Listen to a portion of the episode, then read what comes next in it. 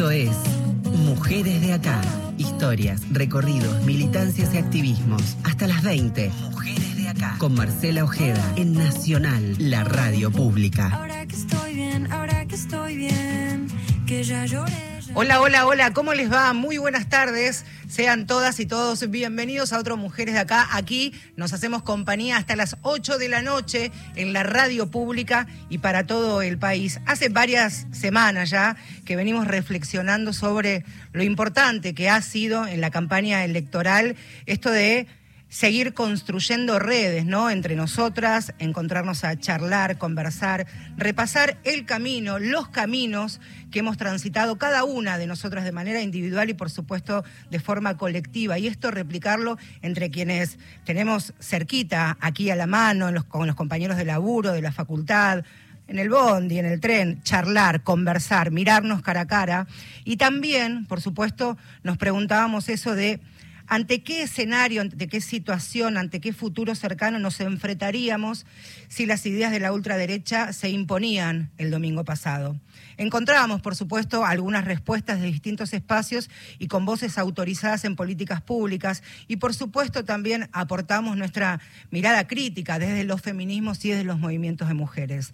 La victoria de Sergio Massa y Agustín Rossi por sobre las otras cuatro fórmulas habilitó la segunda vuelta, el balotaje, el próximo 19 de noviembre, frente a la libertad avanza de Javier Milei y Victoria Villarruel y ahora sus inesperados, sorpresivos y no tanto aliados que han implosionado incluso sus propios espacios políticos. El puntapié inicial lo dieron eh, los ex presidenciables Patricia Bullrich y Luis Petri, lo siguió parte de la Unión Cívica Radical y ahora en los próximos minutos lo hará lo propio el neutral Horacio Rodríguez Larreta. Punto aparte, y en lo que tiene que ver con este programa en particular, con este espacio, me, me hacía una pregunta cuando venía para acá. Me preguntaba si bajo un potencial gobierno de, de Milei, del libertario, hubiera sido posible anunciar en estos micrófonos, por ejemplo, como sucedió hace algunos días, la aprobación por parte de, de la ANMAT de la vacuna Arvac Cecilia Grierson contra el COVID, desarrollada íntegramente íntegramente en la Argentina entre el CONICET, la Universidad Nacional de San Martín y el laboratorio Pablo Casará. ¿Hubiera sido posible? ¿Será posible? Yo creería que no, porque esa política pública a favor de la salud y los cuidados, en este caso contra el COVID, posiblemente no suceda. Sobre esto es que vamos a hablar los próximos minutos con la ministra de Salud de la República Argentina, doctora Carla Bisotti. Muy buenas tardes, Marcela Ojeda, aquí desde los micrófonos de Radio Nacional. ¿Qué tal? Muy buenas tardes. Interesante escucharte. Gracias por el llamado. Gracias, Carla. Te voy a tutear porque me es más fácil. Si no, Sí, voy a ir de usted a vos y, y va a ser complicado. Me hacía esta pregunta porque te escuchaba hace menos de una semana cuando hablabas aquí en, en los micrófonos de la radio pública de lo que significaba ¿no? el desarrollo de esta vacuna hecha, en, desarrollada en, en la Argentina.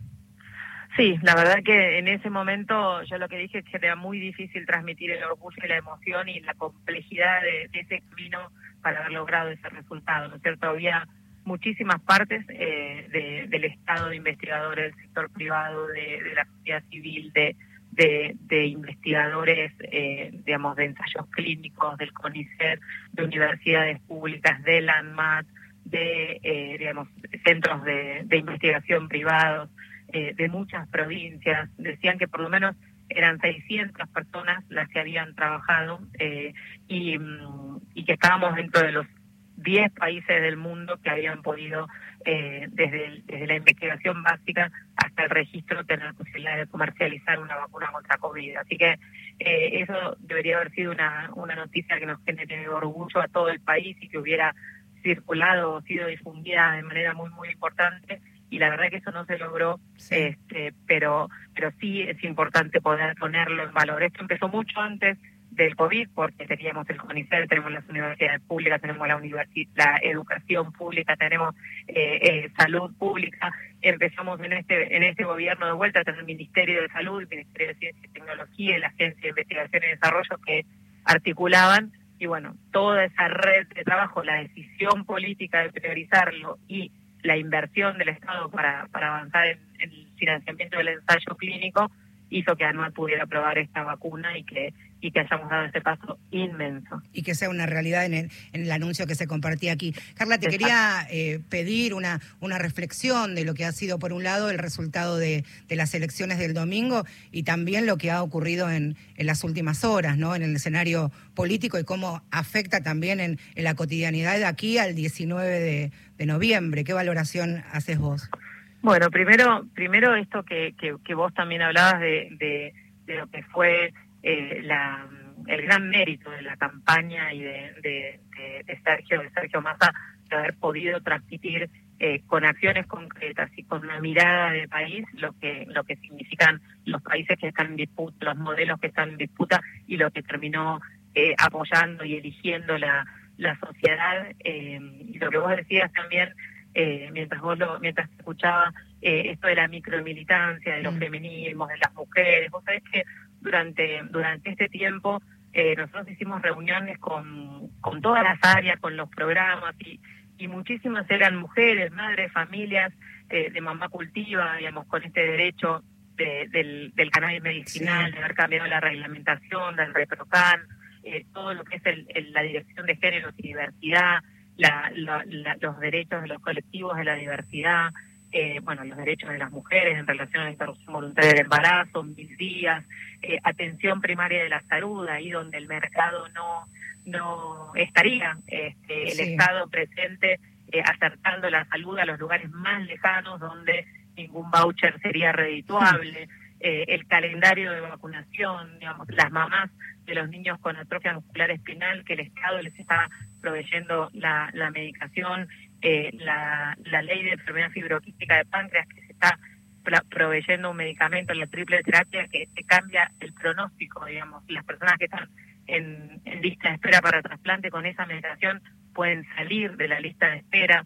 Digamos, todo eso es un eh, Estado presente eh, con acciones concretas, con decisiones políticas, con presupuesto y donde eh, había muchas mujeres y donde por ahí sin mucho bombo y platillo, sin estar en la televisión, se fueron tejiendo esas redes de valorar lo que se había logrado y de defender eh, a la salud como un derecho, al Estado presente, a la inversión más allá del mercado y el federalismo. Digamos, eso es lo que se eligió, me parece, el domingo pasado.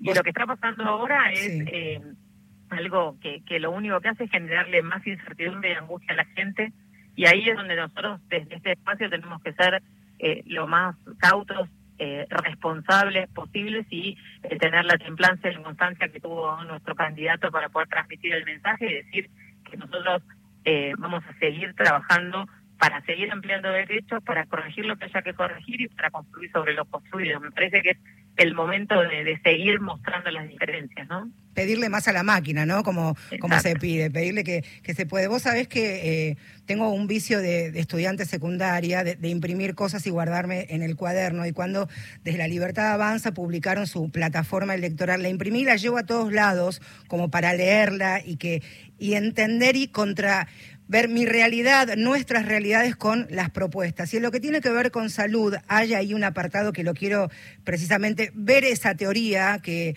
ojalá no llegue a, la práctica y lo que han hecho desde el Ministerio de Salud y pensando principalmente en, en las mujeres, en las niñas y en las adolescentes. Carla, ellos eh, como tercera generación de reformas promueven una reforma profunda del sistema de salud con impulso del sistema privado, esta libre competitividad entre empresas del sector. Y aquí viene mi pregunta, ¿de qué manera esto se podría aplicar cuando por ejemplo, este, han hecho un trabajo tan pero tan intenso en el, los embarazos no deseados en la adolescencia que descendieron cerca de 60% en la última década con un estado presente.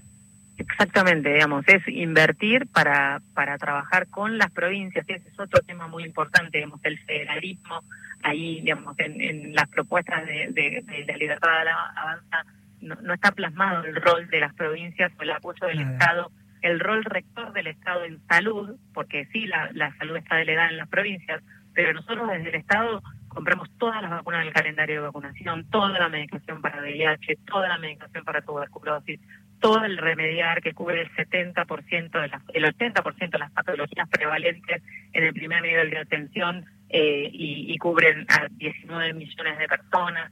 Vemos, Eleña es otra, otra eh, digamos, eh, realmente ejemplo de eh, favorecer eh, digamos, el, el, el, acceso a información, a métodos anticonceptivos, el cumplimiento de la ley de salud sexual y reproductiva, mm. que es justamente la provisión de métodos anticonceptivos y hacer que esos métodos anticonceptivos sean accesibles, es acercarlo a la población. Ahora están en, en Pichanal, en Salta, eh, haciendo un operativo, digamos, en las comunidades originarias también, colocando anticonceptivos de larga duración. Es en todo el país, en cada rincón del país que tiene que disminuir eh, el, el embarazo adolescente no intencional, trabajar para identificar abusos, prevenir la violencia por motivos de género. Eh, obviamente que eso, eh, digamos, no es redituable desde el mercado, obviamente que a esos lugares el mercado no llegaría nunca, obviamente que no invertiría en producir una vacuna si se puede comprar en el mercado. Eh, la verdad es que la, la, la diferencia es enorme y en relación a, a, a la mortalidad materna a causa de, de abortos se redujo el 40% en dos años. Esos son acciones concretas que salvan vidas este, sí. y, y, que mejoran eh, la, la, perspectiva y, y digamos la, la, calidad de vida de otras. Así que es, es, es muy importante poder ponerlo en valor y es muy importante también visibilizar lo que hace el Estado, que por ahí está naturalizado como un derecho, pero si ese Estado no está, ese derecho no está asegurado. ¿no? Vos sabés que, intentaba imaginarme mientras te escuchaba eh, las salitas, los centros de atención primaria que podemos tener en el barrio, eh, qué pasaría con las pibas que se acercan para planificar su, su, vida y su salud sexual y reproductiva si no tuvieran los implantes subdérmicos anticonceptivos que creció más de 1.500% en los últimos ocho años. Ahí también está el Estado, y esto lo transforma en pregunta, la difusión, de qué manera más amigable se llega a, a las pibas y a sus referentes barriales también. Absolutamente. Nosotros tenemos un consejo de, de, un consejo asesor de juventud y adolescencia que está compuesto por sociedad civil de pibes y pibas de todas las provincias donde donde nos asesoran y donde realmente nosotros tomamos los lineamientos de atención sacamos dos resoluciones ministeriales con los lineamientos de atención primaria eh, para adolescencias y juventudes con esta mirada que los hicieron ellos junto con profesionales obviamente de la dirección y de distintos hospitales y también eh, las directrices de atención para todos los subsectores del sistema de salud. Eh, esa, esa mirada de la salud de una manera integral, desde lo que es la promoción, desde lo que es la, atención centrada en las personas y en cada una de las etapas del ciclo de vida, eh, la verdad es que es muy, muy diferente y es absolutamente contrapuesta a lo que significa ver a la salud solamente como la atención de la enfermedad o como un voucher que pueda, eh, digamos, acercarse para, este, digamos, primero depende de la demanda y de la percepción de riesgo de la persona acercarse con un voucher y después, digamos, no, no, no, digamos, considera todos los derechos en relación a la salud como bienestar, ¿no es cierto? Cuando vos hablabas también pensaba en los espacios de escucha en las escuelas, la consejería de adolescencia, en la educación sexual integral, eh, lo que son los espacios de escucha ahora que estamos empezando a trabajar con educación y con las universidades eh, en relación a salud mental, eh, digamos, todo eso es prevención inespecífica, es eh, disminuir enfermedades, disminuir, prevenir abusos, identificar precozmente abusos para intervenir, todo eso eh, es parte para nosotros, para este espacio político, de la mirada integral de la salud y no la atención de la enfermedad solamente. Pensaba también en, en la mirada en que, que otros espacios políticos han tenido con dos sectores de nuestra población que generalmente son los más vulnerables, que son las infancias y las adolescencias y nuestros viejos, ¿no? Generalmente eh, desaparecidos de, de, de, toda campaña, de todo proyecto político de plataforma, ¿no? Y lo que tiene que ver, por supuesto, el cuidado y el acompañamiento por parte del Estado a través de todos sus dispositivos de salud. Así es, y, y pensar en, eh, digamos, esto, esto que, que dijo de vuelta Sergio el mismo domingo en relación a las tareas de cuidado, al acompañamiento del Estado a las mujeres con hijos que trabajan, que cuidan, que, eh, digamos, aportan eh, digamos, esa, esa cuota de, de, de, trabajo no remunerado, como el Estado tiene que acompañar. Esa es la ley Mil Días, uh -huh. en, un, en, un, en una mirada muy, muy integral. Este, es la ley de oncopediatría, que también acompaña a, a las familias y a los niños y niñas que tienen una enfermedad oncológica con apoyo económico, con licencia para los padres o tutores, con eh, obviamente el acceso al tratamiento independientemente de la cobertura. La verdad es que el, los cuidados paliativos, que también son una ley que se, que se, mm, se sancionó ahora y está reglamentada, nosotros este, en esta gestión reglamentamos 20 leyes, algunas como la de Chagas, hace 17 años que estaba este, sancionada y promulgada y no estaba reglamentada, y todas las leyes que se sancionaron y promulgaron en, esta gestión, hay dos que ingresaron hace muy poquito, que son las del duelo perinatal y pubertad precoz, que entraron la semana pasada y estamos empezando a trabajar la reglamentación pero la verdad es que... Pubertad precoz, que era, eh, a quien están escuchando es a la, a la doctora Carla Bisotti, ministra de Salud de la República Argentina. Pubertad precoz, que es un, un tema que hasta que por fin pudo traccionarse a través de ustedes y distintos legisladores aliados a, la temática, prácticamente estaba silenciado en la agenda pública, ¿eh? Sí.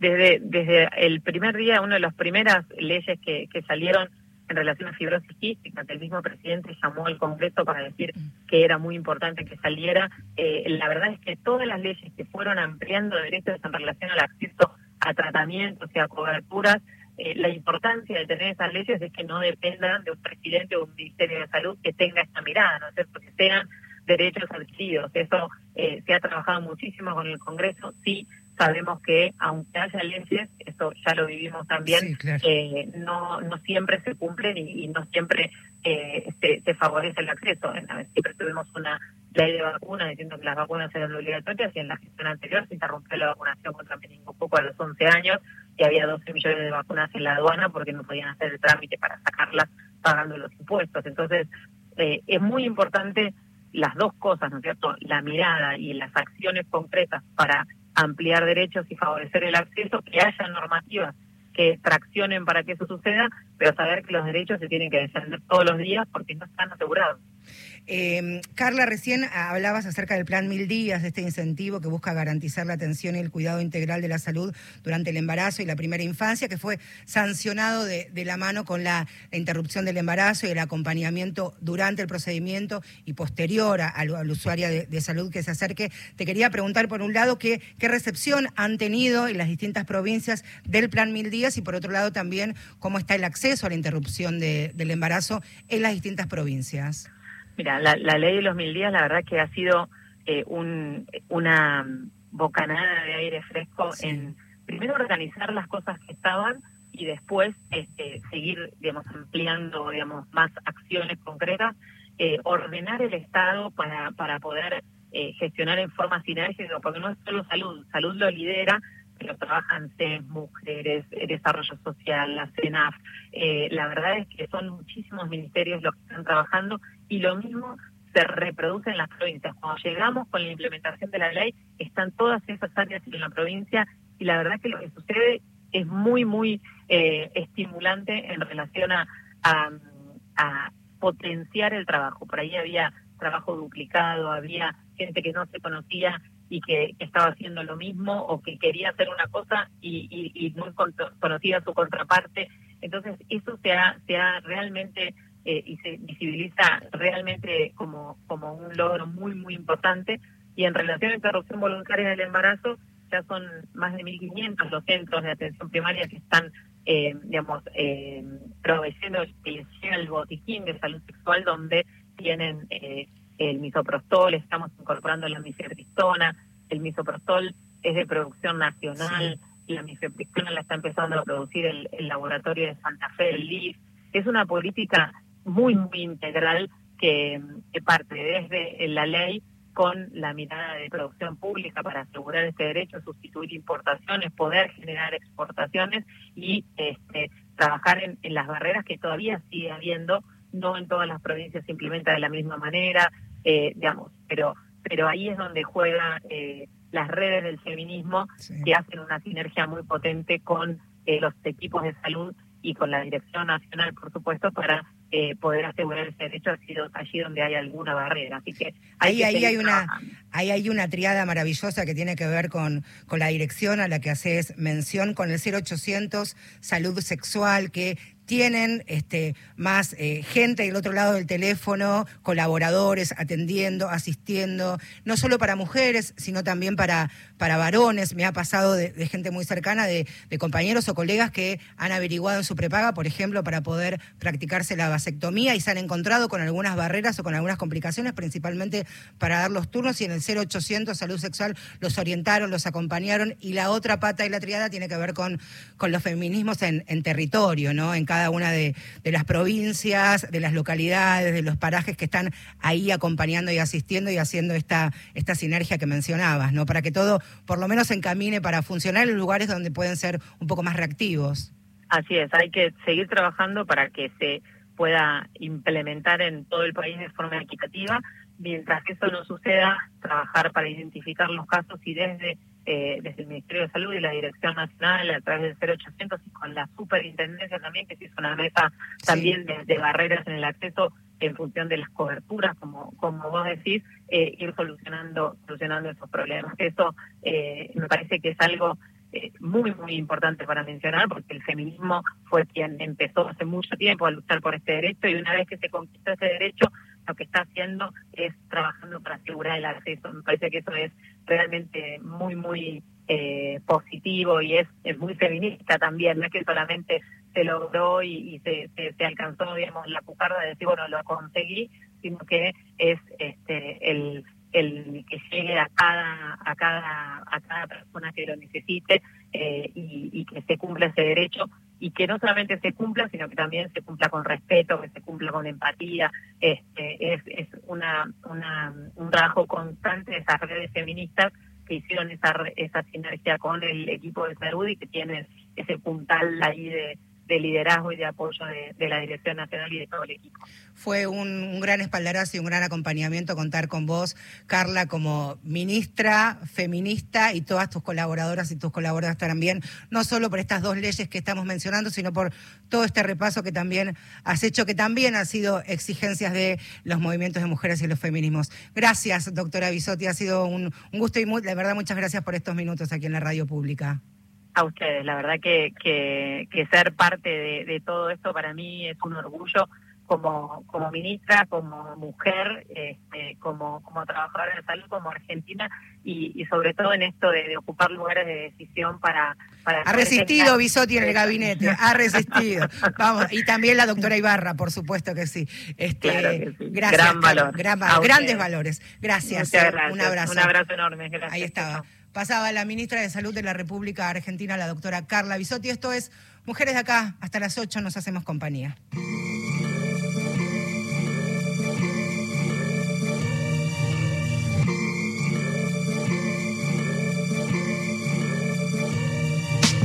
Fuerte que el SIDA atravesando porcelana. La familia sea unida y al Congreso mis hermanas. Soy de sangre combativa mi cuerpo soberana. Voy rimada y encendida, voy quemando la sotana. Bájame la persiana que el machito está con miedo. No le gusta imaginar que se termina el medioevo. Todas putas y lesbianas con los tacos en tu ego. Te dolió saber que acaban prescindiendo de tu huevo. Yo me entrego el movimiento como rima la pista. Sé que América Latina va a ser toda feminista. me alcanza la voz de tu prejuicio machista. Uso la mierda que tirás y me enaltezco como artista. Voy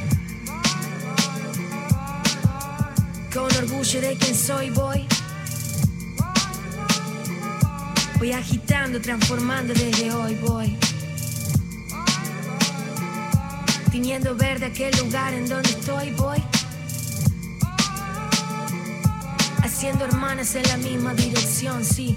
Si el futuro se convierte en lo que luchamos siempre, educando para no matar y no para evitar la muerte. el amor no es aguantar, que no es la regla del más fuerte. Que la mujer al caminar no debería ser valiente. Que si existe la igualdad también contempla disidentes. Que es posible empatizar desde el respeto y aunque intenten desunir y desarmar, sembrar el odio entre la gente. Feminismo, libertad, revolución es ser conscientes. Ya no nos callamos más. Viva la voz y alta la frente. en cada esquina en la ciudad vas a encontrar pañuelos verdes. en cada esquina en la ciudad vas a encontrar pañuelos verdes. Cada esquina en la ciudad vas a encontrar pañuelos verdes.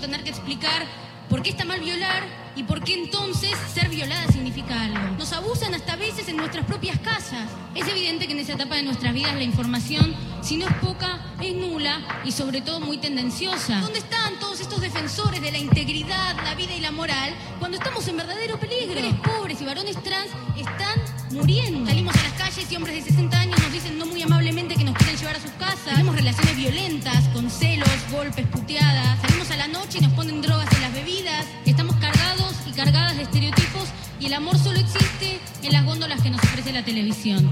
Amaremos heterosexualmente, monogámicamente y por el resto de nuestras vidas o simplemente no amaremos. Por una sociedad más justa no la voy a construir hablando de mí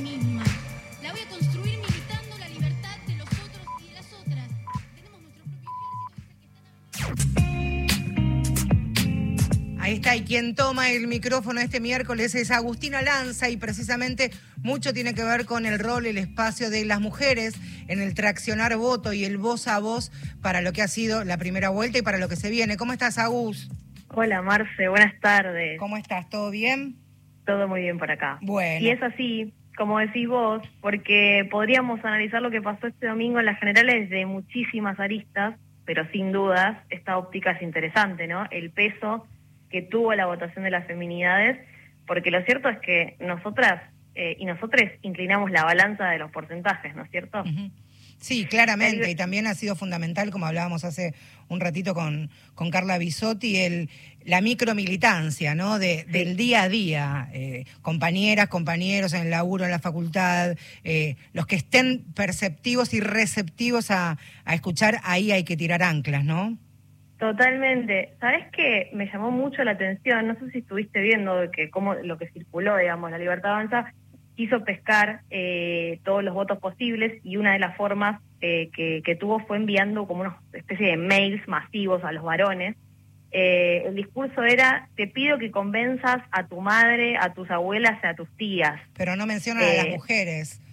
Claro. Claro, Ahí está, es, es ese grupo, pero la palabra, este, yo también lo leí y me quedó la misma reflexión, es decir, convencer a ellas, porque claro, somos las más este, reactivas o por lo menos un poquito a poner esta, esta, esta distancia y también hay un análisis de lo que tiene que ver el, el voto de las mujeres. Agus. Sí, sí, porque bueno, como sabemos, eh, eh, desde el comienzo del proceso electoral, esta plataforma política no incluyó nada, nada que tuviera que ver con perspectiva de género, por supuesto. Por el contrario, digamos, las propuestas iban en contra, ¿no? En detrimento de todos los derechos que, adquirimos hasta ahora. Y acá podríamos tender un puente, eh, aquello que hablamos la semana pasada sobre esta propuesta de, de renuncia a la paternidad, ¿no? Esta idea que tuvo Lilia Lemoyne. Y es ahora cuando no podemos desconocer todos estos años de militancia, esta micromilitancia que decís, los hitos que, que atravesamos, el Ni Menos, los paros internacionales, eh, la ley de interrupción voluntaria del embarazo. Eh, y me parece que, que estaría bueno que podamos conversar un poco sobre esta composición del voto, ¿no? O sea, tomando esto que decimos como puntapié de todos estos hitos, todos estos años de militancia, pero haciendo un análisis un poco más profundo de esta composición del voto. Eh, charlamos con Agustina Díaz, ella es politóloga especializada en derechos humanos y, y género, y esto nos decía en relación a- al voto. podemos ver que eh, gran parte de, de esas mujeres, de esas disidencias que conformaron esos grupos tan activos durante esos años, por supuesto que de alguna forma u otra pueden incidir de manera importante en el caudal de votos. Recordemos además que en el contexto de los 40 años de democracia, el padrón electoral argentino está conformado mayoritariamente por mujeres, superan eh, el 50%, y además está compuesto mayoritariamente por personas que han nacido y crecido en democracia. Es decir, estamos hablando también de un- una población electoral joven. Y esas dos cuestiones, ¿no? la pertenencia de género, pero también la pertenencia etaria, puede llegar a hablar de por qué para muchos sectores eh, se vuelve inaceptable el acompañamiento electoral a Javier Milei. Se ha dicho mucho acerca del acompañamiento de los jóvenes a Javier Milei y de, sobre todo de los jóvenes varones, pero no es menos cierto también que hay otras juventudes y que las mujeres jóvenes están en las antípodas del pensamiento y de las propuestas políticas de Javier Milei. Eso ha quedado clarísimo, ¿eh? y acá lo, lo mencionaba Agustina también. Sí, hijes de la democracia, ¿no es cierto? Eh, un voto atravesado completamente por el género y por la juventud. Eh, más allá de que no podamos eh, ver puntualmente quién votó qué cosa, porque el voto es secreto, por supuesto, hay una hay una, una pista que nos tira este, este padrón electoral. quería sumar esto que dijo también el candidato, ¿no? Sergio Massa. Él hace dos, dos o tres días decía que asistimos al siglo de las mujeres, ¿no? Lo dijo en conferencia de prensa. Sí. Y eh, sí, no sé si querés sumar algo. Sí, no, no, no, que eh, lo dijo en, la primera conferencia de prensa con colegas y corresponsales de distintos medios aquí en la Argentina. Es también un mensaje por, para que llegue por fuera este, de los límites de la República, eh, también eso. Sí, sí, ese 45% del voto femenino, ¿no? De, dentro de ese 37%, el 45% fue fue femenino, fue de, las feminidades. Y eso también disparó una conversación sobre la brecha salarial de género, sobre este sistema de cuidados que venimos eh, insistiendo e insistiendo para minimizar esas asimetrías. Entonces, eh, eh, creo que es de mínima interesante poder pensarlo desde esa óptica, creo que él supo capitalizar eso. me gustaría que sumemos, en relación a esto que decimos del candidato Sergio Massa, una reflexión final de Agustina en esa clave. La escuchamos. En buena hora también eh, Sergio Massa entendió por dónde pueden venir estos acompañamientos y ha seguido insistiendo en estas pocas horas que han transcurrido de la elección general en la importancia de seguir convocando a las mujeres y de seguir insertando la cuestión de la perspectiva de género dentro del debate presidencial. Estaremos atentas y más allá de las mujeres y disidencias organizadas políticamente a través de espacios, de agrupaciones, también entender que todo ese fenómeno emergente, disruptivo, contestatario y tan fuerte que eh, tuvo lugar entre 2015 y 2018 dejó su marca en toda una generación que no está dispuesta a volver a aceptar esas formas explícitas de violencia y esas formas simbólicas que todavía nos eh, colocan en un lugar tan este, humillante por momentos, eh, o desvalorización por otros. Ahí está, nunca más relegadas. Así es. Bueno, y sumar esto, ¿no? Eh, creo que, cada una tiene sus, espacios, en, sus espacios está haciendo su, su tareita de micromilitancia a pesar de no estar quizás organizadas en, una agrupación. Y no renunciar también, y no renunciar, este, Agus, y con esto te despido, a la mirada, a la mirada crítica y a la opinión lasciva que podemos tener, incluso también desde el disenso y no coincidir en todo lo que se ha hecho en estos, en estos cuatro años, me parece que también es sumamente sano eso. ¿Nos reencontramos la semana que viene? Buenísimo, sí. otro super miércoles seguramente nos va a esperar. Un beso. Un beso grande, ahí está. Agustina Lanza, compañera y colega de Feminacidad. Sobre nosotras, historias, luchas y conquistas. Mujeres de acá por Radio Nacional.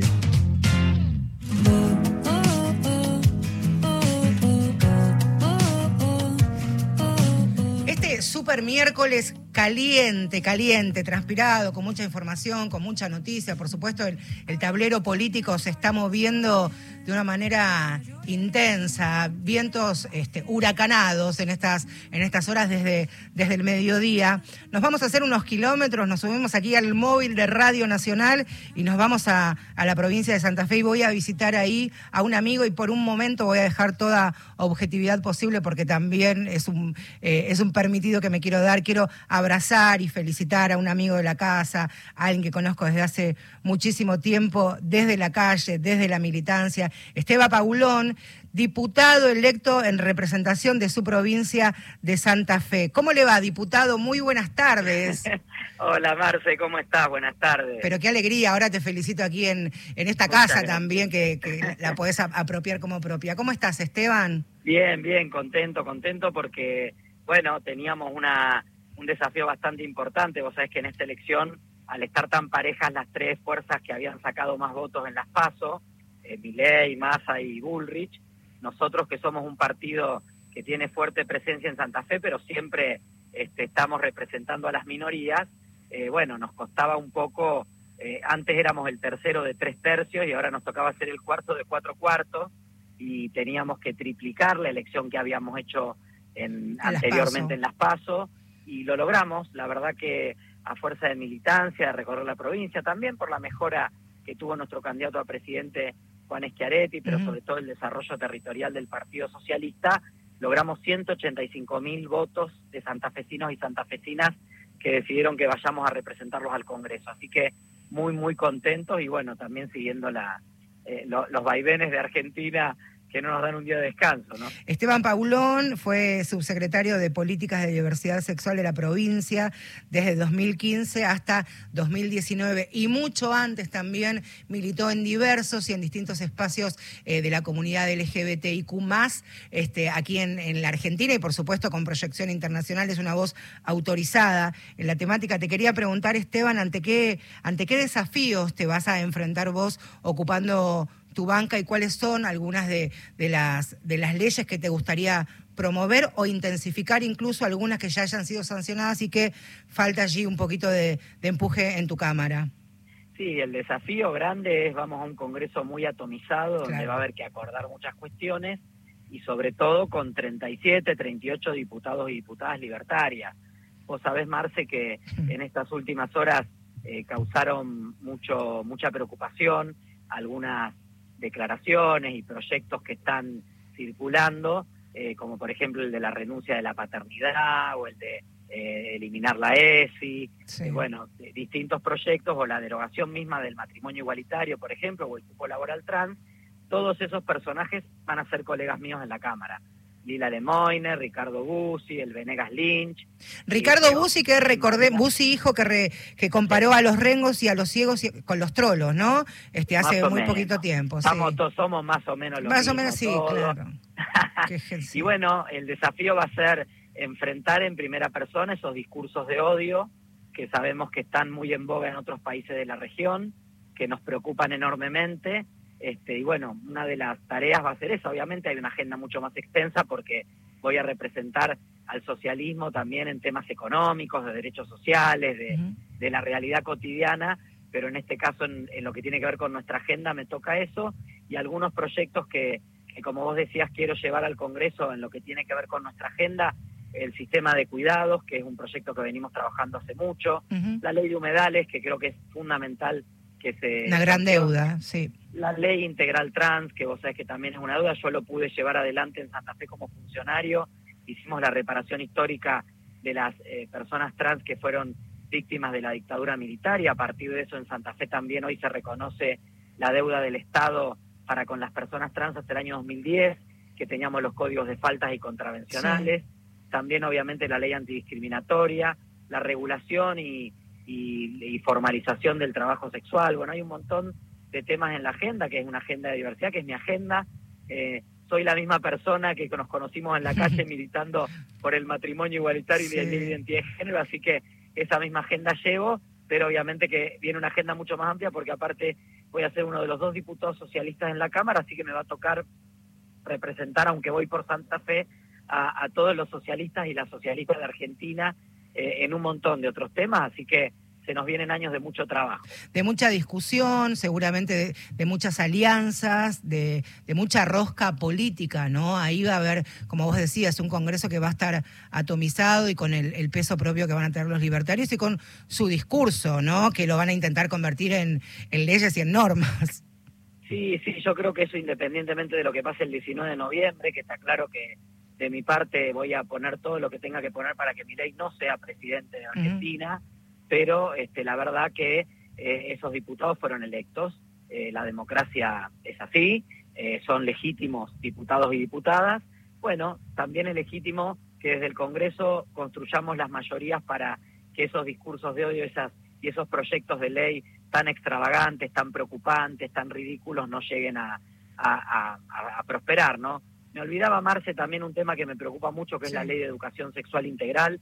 Creo que hay que trabajar en la real implementación de esa ley y obviamente eso depende de los ejecutivos, de las provincias, pero desde el Congreso de la Nación podemos hacer mucho en ese sentido, así que amplia y profunda agenda, siempre con un compromiso con los derechos, no me van a ver nunca votar nada que vaya en contra de los derechos de, de la gente en Argentina, ese es un compromiso personal, una filosofía de vida y la voy a hacer propia desde la Cámara de Diputados. Vos sabés qué pensaba, eh, Esteban, en, en, cuando tengas que, que, votar el próximo 10 de diciembre y ocupar tu banca, pensaba en la enorme cantidad de, compañeras y compañeros que habrás conocido en estos, no sé, veintipico de años de, de, militancia y activismo por, por tu colectividad y que, y que hoy no están, ¿no? Que han que han militado, que han dejado el cuerpo, el alma eh, y que hoy no están, digo, significa un montonazo que estés ocupando y estando en ese lugar, representando por un lado el socialismo y también a tus compañeras y tus compañeros.